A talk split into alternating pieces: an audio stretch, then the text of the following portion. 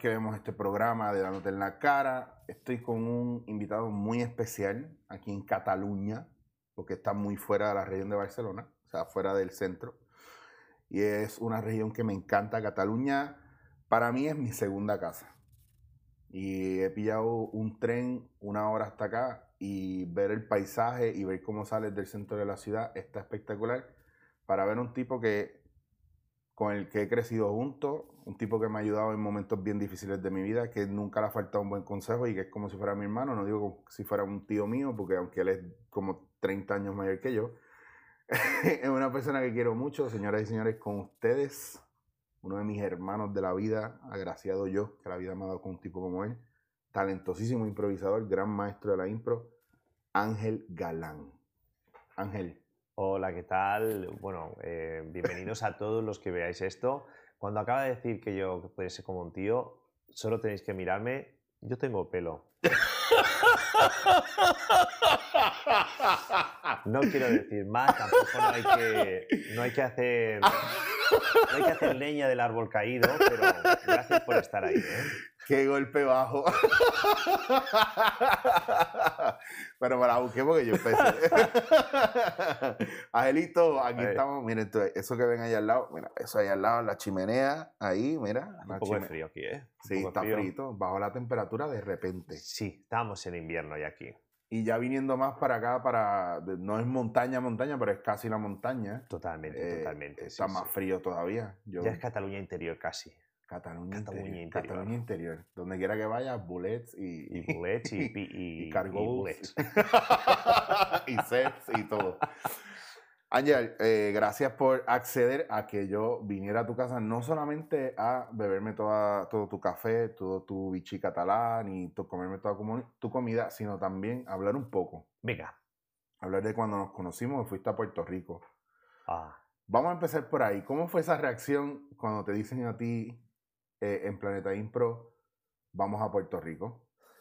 Pues fue mira. para el festival de impro con Gillo. Sí, sí, recuerdo, recuerdo. Pues la verdad es que fue, fue mira, ¿no? Una- apareció esta oferta, ¿no? Mira, hay un festival, tenemos que ir a Puerto Rico. ¿Puerto Rico? ¿Dónde está Puerto Rico, no? No, no, es Sí, cierto, sí. porque hay muchas islas, a veces uno tiene confusiones con estas cosas.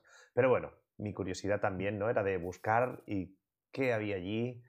Eh, me encantó la isla, he de decir que me encantó, que es un sitio maravilloso, creo que es mágico, el Caribe es mágico estar en una isla. Después el descubrimiento más grande que hice fue Eric, también eso tengo que decir. Aparte de sus gentes, muy, muy, la verdad es que estuvimos muy bien allí, muy a gusto. Eh, descubrí un sitio donde bueno, se- se- tiene una cultura, una mezcla de cultura caribeña americana que es muy curiosa también de descubrir. Y aparte, pues bueno, eh, encontrar la calidez también de la gente de allí fue fantástico.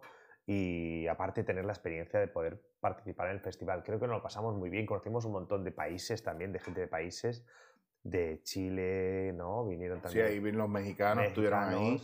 Sí, Que sí. era, era bastante movido, o sea, el proceso Sí, también. había los de Boston, Sí, del, del Will Luera, que Will Rivera. siempre lo veo y este tipo no para de trabajar. Sí, y eso ha ha llevado que después nos vayamos encontrando todos, nos vayamos viendo cuando visitan Barcelona, nosotros hemos visitado otros festivales en Chile y tal. Y la verdad es que a raíz de, de- de- del encuentro en Puerto Rico, pues han nacido ahí también unas relaciones muy, muy bonitas, ¿no? Está muy bien. Es bien loco porque a mí me gusta mucho tu historia, porque cuando yo te conozco, yo te conozco como improvisador, pero antes de tú ser improvisador, tú eras peluquero. O sea, tú, tú o estilista. Tenía otra profesión. No, sí, sí, sí. Es que a mí, a mí me gusta hablar de todas estas cosas porque ya mismo vamos a entrar al- a la cuestión de la relación que nosotros tenemos y el trabajo de dirección que tú haces eh, y la preparación que tú has tenido. Por ejemplo, me gustaría que tocáramos el tema de, de Meissner también Ujú. porque es bien importante para los actores. Pero me da risa porque en algún momento hemos hablado de que no, pues me tengo que cortar el pelo. Bueno, pues yo te lo corto. Pues sí, la verdad es que, la verdad es que también es apasionante, ¿no? Esto de, de pensar que cuando "Ah, tengo una vida, ¿no? Y voy a hacer una cosa solo. No, me encanta la idea de poder hacer un montón de cosas. Antes era peluquero, también trabajaba de camarero, pero lo de peluquero estuve bastantes años, me dediqué mu- profesionalmente, ¿no? Y sí, sí, la verdad es que a la gente les sorprende que Sí. a veces ¿no? Es como, no, al pelo, te queda así, no sé qué, pero ¿cómo sabes tanto? Bueno, he sido peluquero. Ah, también has sido peluquero. Sí, sí, he sido peluquero. a Eric le corta el pelo también. No, no, le corto el pelo a mucha gente, he de reconocer que no le corto el pelo a mucha gente ahora, solo a mi familia y de vez en cuando alguna cosa muy esporádica, pero muy poca cosa. Sí, es, bueno porque yo sé de relaciones donde ahí el, el, qué sé yo, a lo mejor el varón necesita hacerse un corte de pelo y la esposa le dice, no, yo te lo corto y se lo corta y no, igual voy al peluquero. Sí, bueno, eso es una manera de putearle sutilmente, ¿no? ya, te lo hago, yo y te desgracia, porque hay algo pendiente que ha quedado en la relación y es la manera de sacarlo. Nunca te fíes de cuando tu pareja te diga, no, ya eso ya te lo hago yo, no vayas, no vayas a la peluquería, ya te lo hago yo. No. ¡Corre, corre! Entonces entras en el proceso de la improvisación y entras a trabajar y a hacer impro y es bien, está brutal porque Planeta Impro es una compañía que lleva muchos años y tú has estado ahí desde pues, ser un actor improvisador a estar en, la plantilla de dirección, que es bien importante. Y es una parte bien difícil, que a mí me gusta mucho hablar de, de lo que es ser director porque muchas veces la gente no entiende lo complicado que es y es casi como un empleado que se vuelve jefe también. Entonces, a veces es bien complicado. ¿Cómo, ¿En qué momento tú, tú decidiste trabajar lo de, lo de Meissner o cómo sale? ¿Y cómo lo aplicaste a la impro? Ah, yo, bueno, estudié interpretación, ¿no? En la, escuela de teatro, vas formándote, vas haciendo cursos. Me llega a través de un amigo, ¿no? De, oye, hay una... Viene aquí de Estados Unidos un tipo, se llama Javier Galito Cava, ¿no? Que es profesor de técnica Meissner en Nueva York, en San Francisco, y, eh, bueno, viene aquí a hacer un curso, de perdón, que me llevo el No, no, tranqui, tranqui. Eh, viene a hacer un curso y tal. Un intensivo, que lo ha traído la, aquí en Barcelona la, la Asociación de Actores y tal. Ah, muy bien, genial, va. Eh, fui al, al, curso este que se hizo aquí, ¿no? Con Javier. Fue para mí un descubrimiento de, ¿qué es esto? Esto es algo nuevo, muy nuevo para mí. Una manera de enfocar la, interpretación, uh, la, del cómo quieres ser actor, el cómo quieres ser director. Eh, después ya eh, se hizo un seguimiento, ah, pues volveré y ya hicimos todo lo que fue todo el programa Meissner, que era un programa que duraba casi tres años, dura, ¿no? Mm. Él venía, es súper intensivo, yo le llamo los marines, los marines de la interpretación porque era muy duro, sí. quedaban muy pocos al final, la verdad, iba cayendo todo el mundo porque era tan duro que...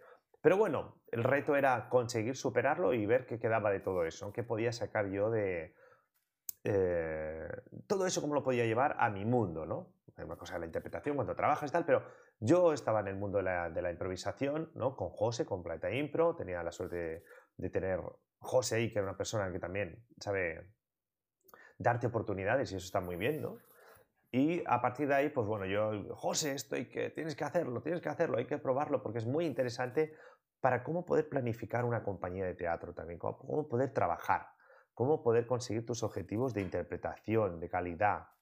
Todo eso mm, llevó un camino después bestial, bestial, mm, de poder hacer cosas increíbles, ¿no? Hay un, yo creo que hay una parte bien importante y, quería entrar en eso con lo de Meissner, y es la necesidad del improvisador en, prepararse en otras cosas que a la larga sí las va a poder utilizar dentro del plano de improvisación. Sí, sí. Porque la improvisación no, eh, eh, es, un, es una energía que se va alimentando de, de, todas las cosas que tú vas viendo, aprendiendo, escuchando, estudiando, de prácticamente de lo, según en lo que tú te vas convirtiendo en tu desarrollo, la impro eh, se va nutriendo de eso. Entonces, a mí me sorprendía porque yo conozco un ángel antes de Meissner y un ángel después de Meissner. toda la gente que yo conozco que ha hecho Meissner, pues los conozco un antes y un después. Entonces, sí se nota en el trabajo que tú haces, por ejemplo, cuando estás en escena, pero también se nota a la hora de, ejecutar en plan dirección. Eh, no muchas compañías eh, en el mundo dentro de la improvisación son como Planeta Impro en el factor de, de poder trabajarlo como si fuera una compañía. No, es lo mismo una compañía de impro con un grupo de impro. Mm. Y eso es, por ejemplo, algo que pasa mucho en Puerto Rico también. ¿En qué momento, digo, ¿Cómo, se logra hacer eso, de, de hacer un grupito que se convierta en una compañía como tal? Pues Porque la parte, la parte ya. A ver, la parte de, de yo ir a, qué sé yo, a, a hacer mis papeles de Hacienda, sacar mis papeles, eso, eso, eso, ya, sí. eso es otro rollo. Vamos a hablar de la, gestiones de- aparte, sí. el factor mental, cómo nos, nos ponemos, como dice en inglés, en el mindset de convertir nuestro grupito en compañía. Mira, para nosotros es básico, ¿no? Yo tengo muy claro también, como director artístico, cuando hago selección y cojo a gente, qué tienen que tener y qué no tienen que tener, qué quiero y qué no quiero. Para mí es importante que sean actores, que se hayan formado muy bien, que tengan todas las herramientas posibles, todas. ¿Por qué? Porque yo después tengo que mol- moldearlos. Yo tengo que moldearles con la idea que tengo yo de hacer impro, de cómo hacer un espectáculo Claro. sin perder la idea de que es entretenimiento, pero tiene que ser calidad. Entretenimiento tiene que ser de calidad, no es, oh, no, nos juntamos y si sale bien, bien, y si no, no. No, no, no, es que esto tiene que salir bien, es que se mide. Es que en el teatro, cuando la gente sale, hay unas pantallas donde dice, me ha gustado mucho, poco o, o la mitad. Y ya, yo lo, lo vi, ahora que fui Exacto. a hecho, vi las tablets afuera Exacto. Y el nivel no puede bajar, de... eh, porque te, te eso es debes al presión. público. claro. Eso es presión o eso es responsabilidad. Tú te debes al público y tienes que ofrecer una calidad. El público te contesta honestamente. Si le gusta, te dará. Si me gusta mucho. Y si no, uy, mira, hoy ha bajado la nota. ¿Vale? Aparte de eso, que es una manera de medir, tú lo- yo puedo tener diferentes canales para medir la calidad. Mi percepción, si yo lo veo el show, digo, uy, hoy ha bajado un poco, hoy te puede ocurrir de todo porque hay un día estás cansado, otro día estás un poco más pachucho, pero hay un mínimo que no puede bajar, eso es importante. Eso significa entrenar, eso significa eh, que tienes que venir con tu trabajo hecho. No puede ser que, bueno, ya me lo darán hecho. No. Tú, Eh, ti- Entremos al entrenamiento antes de continuar, porque el entrenamiento también es una cosa que yo siempre, me- a mí me gustó mucho el Planeta Impro, que era algo bastante militar, en el aspecto de que, de que llega un punto donde era, si no entrenas, no trabajas. Y a mí eso me gustaba mucho también, porque, por ejemplo, yo te puedo mencionar de mm, momentos en Puerto Rico donde se hacen espectáculos o, o cosas y yo todavía escucho gente que dice, si vamos a improvisar, si es impro. Y a mí me da con darme contra el suelo porque, claro, en mi caso, que yo soy, eh, yo, a veces la gente se molesta conmigo porque yo soy bien jodón, bien difícil de, para muchos de trabajar o, o como es que dice, soy elitista, como dicen muchos, pero yo sigo esa estructura, ¿no? Aquí hay que ensayar, aquí hay que hacer, hay mucho entrenamiento, hay mucho trabajo personal que hay que hacer, hay mucha cuestión psicológica, yo lo veo, yo lo puedo ver de lejos. Eh, veo la gente con su ego tratando de dominar el espacio, veo la gente tratando de hacer los chistes y bloqueando lo que los demás hacen. Ahí es donde, en el entrenamiento, donde descubrimos esas cosas. O sea, cuán difícil a veces es decirle a una persona, mira, no, estás haciendo esto, esto, esto. Eh, cuán jodido es, en el caso tuyo en Mason, que te marcaran y te dijeran cosas y te dijeran, uh, tienes que trabajar esto. Pues Cuéntame ese proceso. para por favor. mí, como me lo puse en el ADN, lo de ser exigente con el trabajo, me lo pongo conmigo y lo pongo con los demás. Si quieres trabajar conmigo, si tú quieres trabajar conmigo, tienes que tener eso. Si no, no pasa nada, no hay ningún problema. Busca tu espacio y exígete lo que tú creas que te tienes que exigir. Pero si trabajas con Planeta Impro, si trabajas con los actores que, y actrices que trabajamos nosotros, todos tienen que venir a dar lo máximo. Como yo doy lo máximo cuando subo un espectáculo, a un show. Es que yo doy lo máximo, doy lo máximo de calidad, de que se lo pase bien la gente, de que tiene que estar tanto el técnico, desde técnico hasta producción, tiene que estar todo sincronizado. Porque después uno quiere trabajo, ¿verdad que sí? Y quiere bolos. Contra mejor lo haces, más posibilidades de trabajo hay, más funciones, más gente viene, mejor se puede pagar, ta, ta, ta, ta, ta, ta, ta. Esto funciona así. Si hay una dejadez de funciones de, bueno, ya lo hará otro, ya no pasa nada, entonces viene cuando la exigencia del espectáculo se pierde, se disuelve, ah, pues no voy, pues da igual, pues llego tarde. Otra cosa para mí vital, la puntualidad, señores. La, La puntualidad dile- es dile eso- sagrado. Dile eso a un puertorriqueño que yo, aunque a mí, yo te digo, a mí nunca se me ha hecho difícil el factor puntualidad. En Puerto Rico es bien diferente porque tú puedes llegar puntual a- en Puerto Rico a cualquier cosa, pero eso no va a empezar a la hora que tú llegaste Ya. puntual que te dijeron. Entonces, o, o llegas tarde tú o empieza tarde lo que hay que Ya, hacer. pero esa es la rueda de ya llego tarde yo porque llegas tú tarde y vamos llegando tarde. Claro. No falla cuando dices, no, es que esta es la hora. Oye, es que he llegado tarde. Bueno, pues tienes una sanción. Hay una sanción. Si llegas más tarde muchos días, pues ya no estás en ese equipo. Así de claro, no pasa nada, ¿eh? Yo es que funciona así. Genial, busca tu campo. Yo siempre digo, si tú funcionas así, eh, tienes que encontrar tu método para funcionar así. El mío es este. Me gusta eso. Sí, no es, una, no es una cuestión de cogerlo personal o no te quiero aquí, es que no de, entiendo de que si tú funcionas de esa manera y eso eres tú, pues entonces no jodas con como yo soy y vete a buscar un grupo que sea como Sí, tú. no, no es nada personal. ¿Ya? Como la mafia, son negocios. Claro. Directamente, yo no tengo. Mi tiempo es oro. El, Claro. el ti- el tiempo de todas las personas es oro. Es, es- tú la- solo hay una vida. Si alguien te roba el tiempo muchas veces, no se lo permitas. En un trabajo igual. Yo tengo que venir y yo tengo que saber, cuando voy al teatro, yo hago de uno, de dos, de tres, ¿no? Que es el orden de qué puedo hacer, tal. Yo sé que tengo que hacer como uno esto, el dos tiene que hacer esto, el tres. Y tiene que estar todo sincronizado y hecho a la vez. Para que después empiece la función puntual, lo máximo puntual posible, y acabe lo más puntual posible. Claro, y, Y mucho- cada uno a su casa. y es porque si no empiezas puntual, no terminas puntual, afectas el próximo show. Que puede ser putearse ustedes mismos, porque a lo mejor es, es un doblete y se afectan el show También de puede ustedes. ser. Y sobre todo, tienes que empezar puntual por respeto al Claro. público. Sobre todo por respeto. El respeto al público. Tú empiezas puntual. Es- ellos han venido, ellos lo han hecho, tú también. Tienes que cerrar puertas, arrancamos, venga. El público tiene que estar entretenido en todo momento.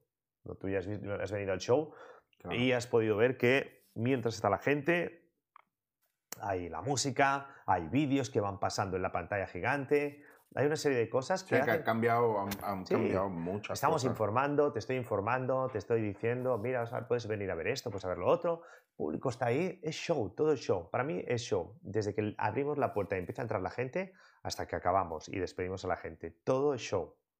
Todo es profesionalidad. No es, "Bah, ya he acabado. No, no, no, no. Educados, eh, correctos, eh, simpáticos. Ese es nuestro trabajo Claro. la gente, cuando compra un show, yo cuando me empreño mucho cuando voy a una- ver una- un espectáculo o algo, que digo, les importa la mierda al público.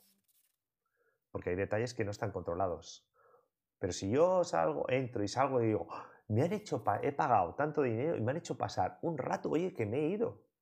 Qué guay, qué Pero bueno. hay, hay- hoy día hay bien poco, bien poco mirando a ese tipo de espectáculos. Eh, Yo, por ejemplo, en Puerto Rico, nosotros tenemos la situación de que se montan shows supuestamente para el público, para un público específico, porque el público quiere esto, esto es lo que le vamos a dar al público. Pero entonces cuando recibes la experiencia en general, casi parecería que no es para mí el espectáculo, que no es para el público como tal. Entonces, yo creo que se descuida un poco eso. ¿En qué, cuándo uno empieza a ajustar y cómo uno empieza a ajustar eso? Porque a veces hay gente que viene, como tú dices, con malas mañas.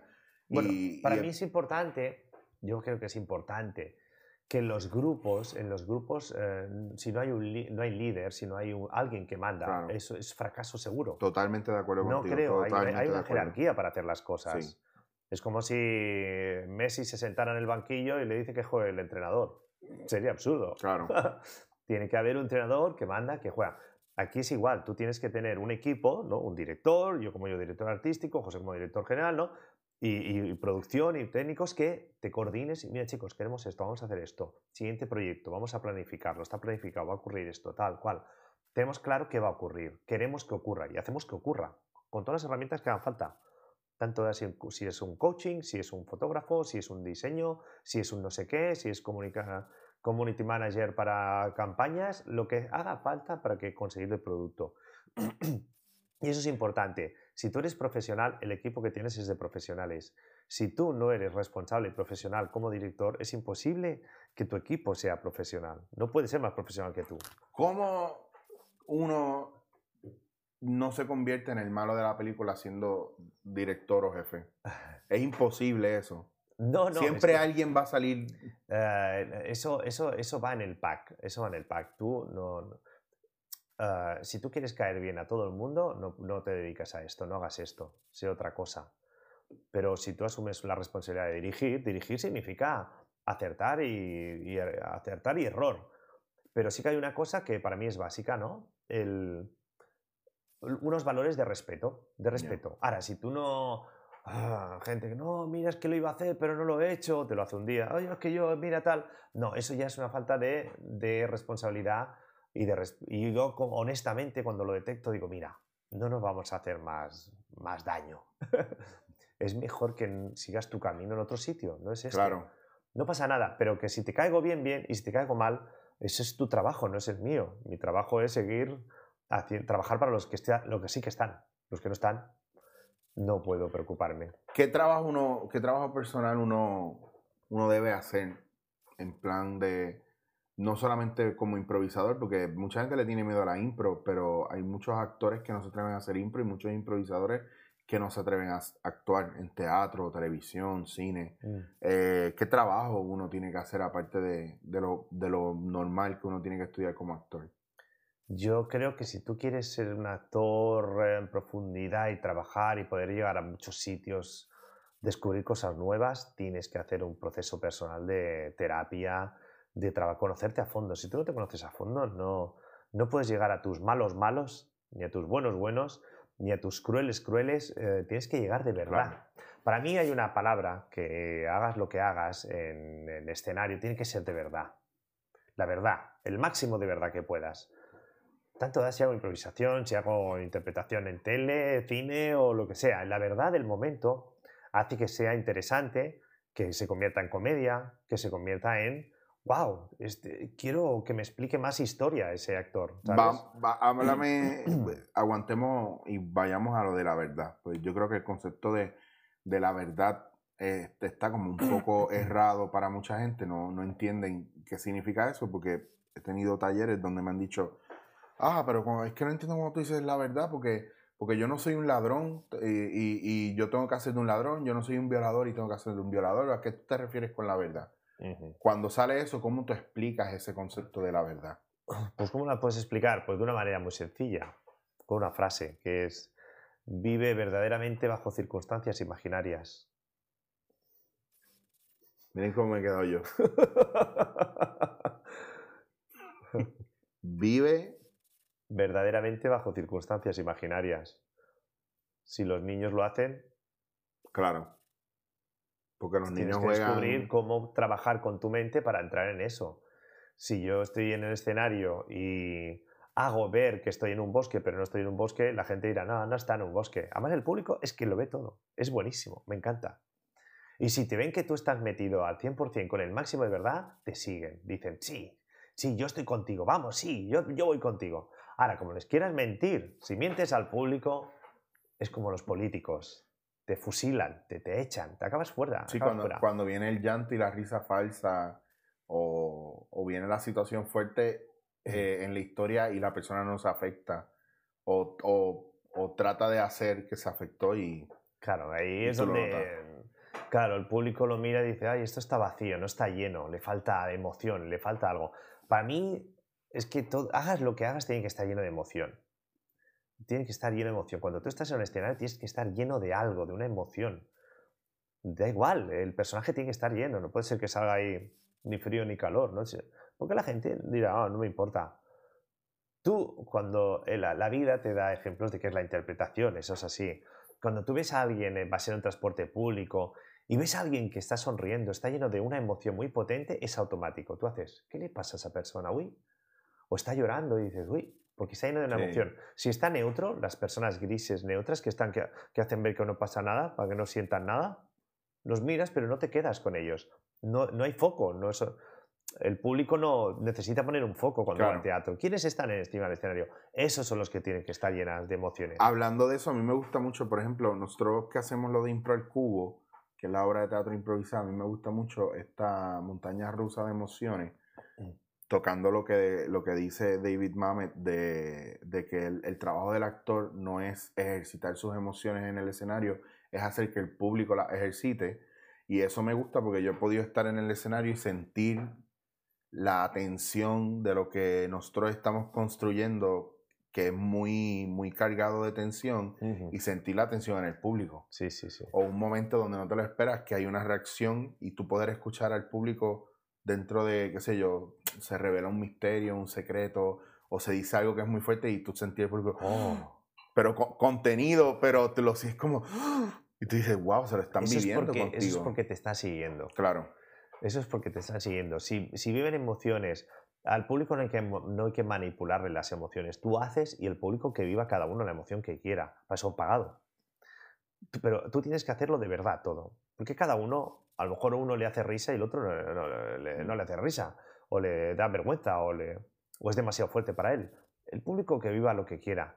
Pero sí que es verdad que cuando tú estás conectado encima del escenario, es fantástico porque el público notas que se ha conectado con la historia, está respirando con la historia y eso es fantástico, es cuando te lo pasas bien. Tú has hecho también otras cosas, teatro, televisión, eh, cine, eh, mm. has hecho publicidad. ¿Qué, te gusta más de todas estas cosas que hacen? Pues mira, de haber tocado todos los palos, que se dice, de cine, series, ah, teatros, de otra manera, teatro de texto, ah, yo qué sé, todo tipo de cosas que he podido hacer. A mí lo que más me, me, gusta es la improvisación. Es que me gusta. Entonces, Porque el reto de lo nuevo, el reto de cada día lo nuevo. Sí, sí. Hay algo en la improvisación que a mí me pasa igual. A mí lo que me gusta es la improvisación. Y, hay gente que, que le aburre ya el hecho de que cada vez que me tienen un proyecto lo ven como hasta mal. El hecho de que para mí la improvisación es base para todo. No porque yo no quiera seguir reglas o saltarme las reglas, es que la improvisación el buen entrenamiento de improvisación no te lleva a saltar reglas, te lleva a hacer lo más orgánico y natural posible.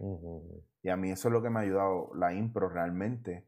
Eh, por ejemplo, cuando me dan un guion, hay veces que yo voy en el proceso de, ok, esto lo escribió una persona que no sabe cómo yo soy y aunque yo puedo interpretarlo, pero esto no está escrito a lo mejor por un tipo como yo, pues de repente esas líneas empiezan a, a coger vida en mí o yo dejo que se manifiesten a través de mí, como, como yo en mi trabajo interpretativo siento que el personaje lo, lo haría sin cambiar el texto o sin mm. cambiar mucho el contexto. entonces yo creo que la gente a veces ve la impro como, ah, mira, ya viene este a cambiármelo todo a improvisar.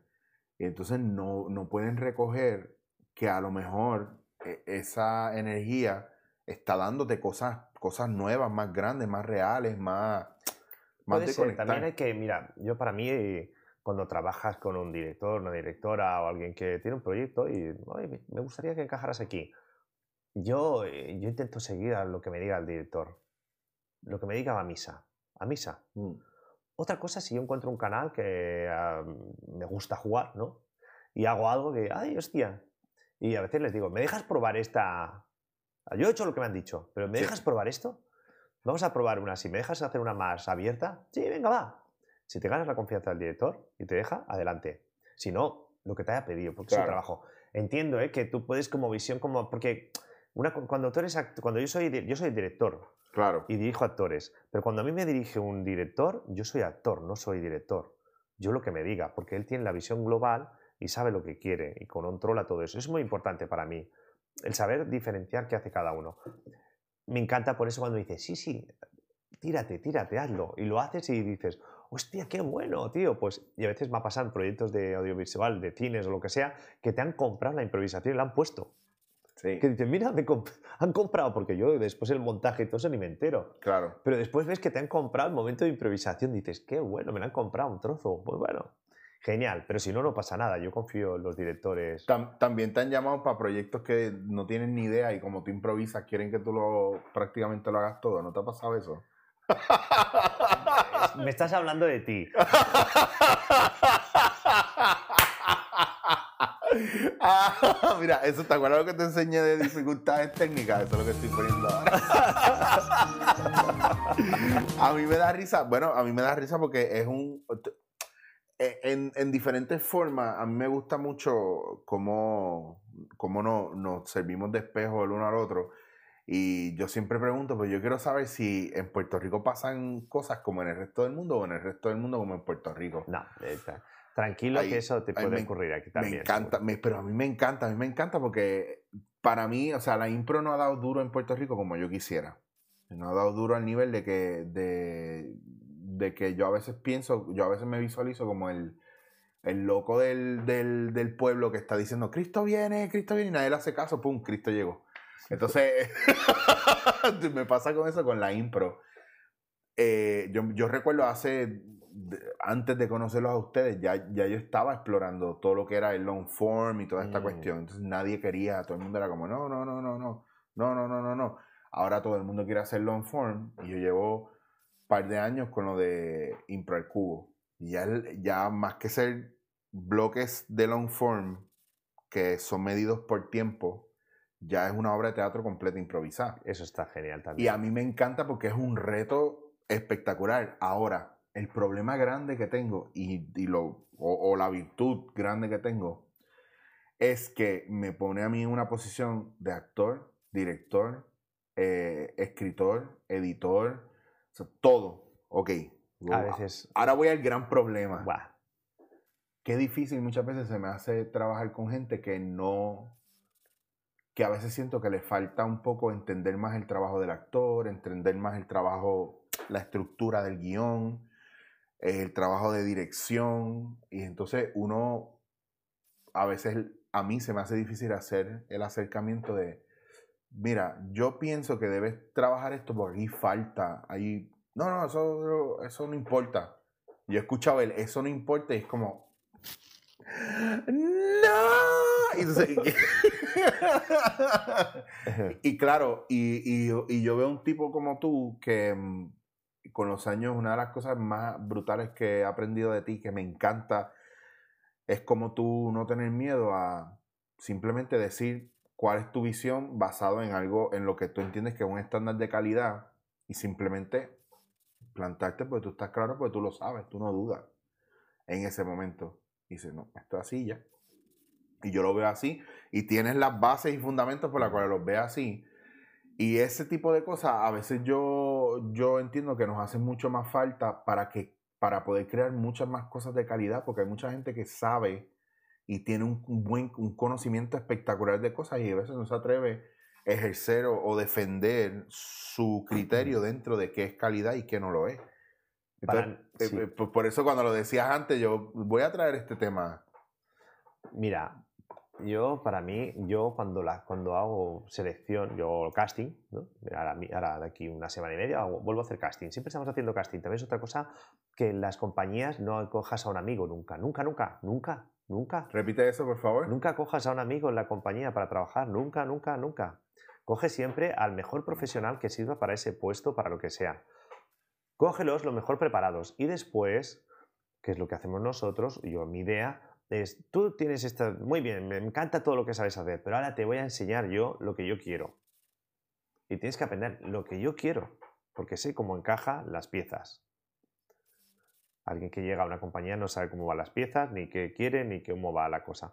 Tú tienes que saber qué quieres de esa persona. Esta persona tiene estas cualidades. o, yo lo que miro también es si puedo desarrollarle cualidades. Tiene capacidad para, crecer, porque tiene capacidad para aprender. cuando hago casting, es lo que veo también en la gente. Aprende rápido, tiene capacidad de adaptación. No se bloquea, no pone negativas de no, yo es que quería hacer, pero es que no me entiende esto a mí. Claro. Yo digo, uy, si yo tengo que entenderte a ti, vamos mal. Que tú has venido a hacer el casting aquí, ¿sabes? Así de claro, ¿eh? no pasa nada. Curiosamente.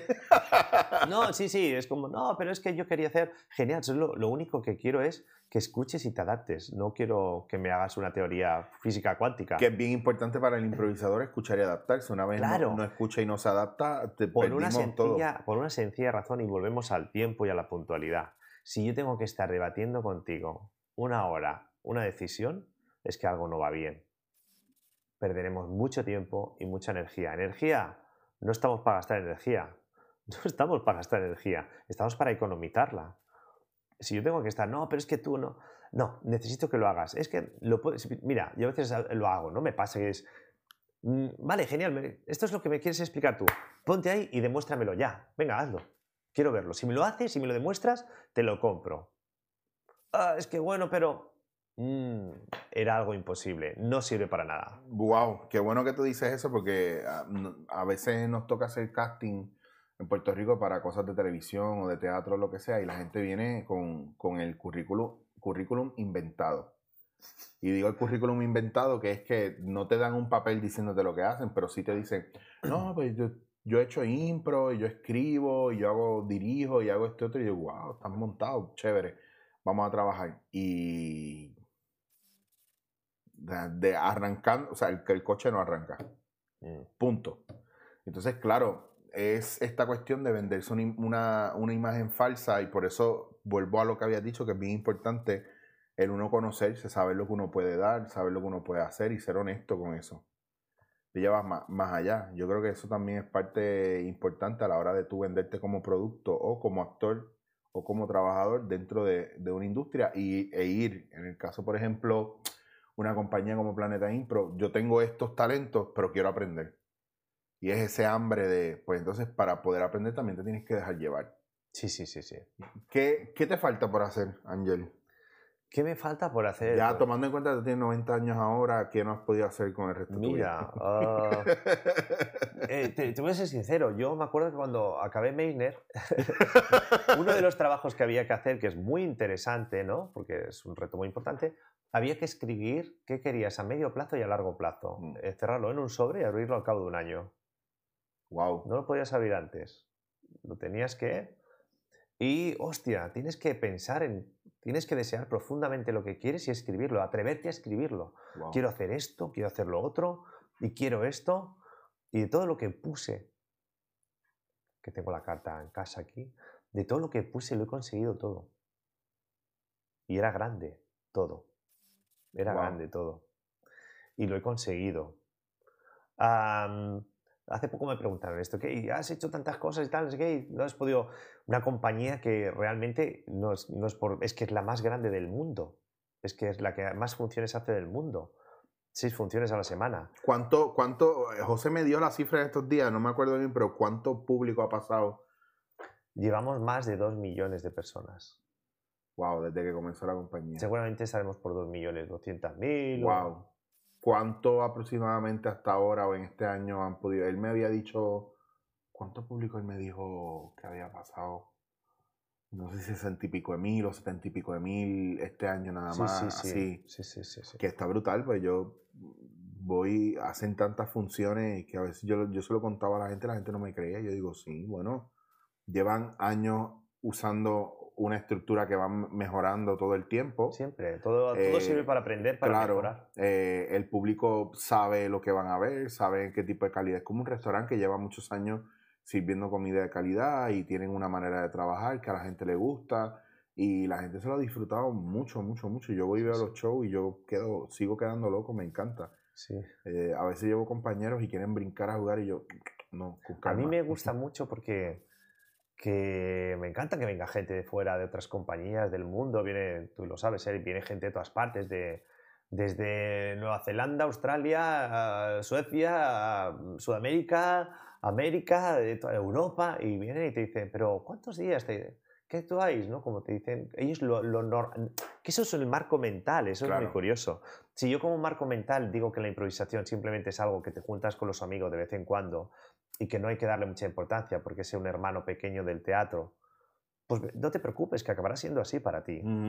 Pero si yo digo, no, esto va a ser un espectáculo que va a estar estable en un teatro, eh, va a atraer miles y miles de personas, va a hacer que pueda vivir la gente de esto, ¿no? que pueda trabajar, Claro. que tú puedas, los actores que tenemos nosotros pueden hacer otras cosas fuera, pero tienes esto, que tú tienes tantos bolos a- al mes, tú tienes tantos esos bolos, tienes que poder tener, no un día a la semana o dos, no, no, no, no, tienes que tener muchos bolos, el máximo que podamos de bolos, para que te ganes la vida. Que tú puedas decir, oye, tengo esto y puedo hacer otro y puedo hacer cine y puedo hacer lo que quiera. Pero eso lo tienes que tener como estable. Y eso es importante. Si tú tienes ese marco mental de que yo puedo hacer cosas importantes y serias y grandes y le doy esa forma, es lo de los pensamientos, acaba convirtiéndose. Claro. Tienes que tener una convicción.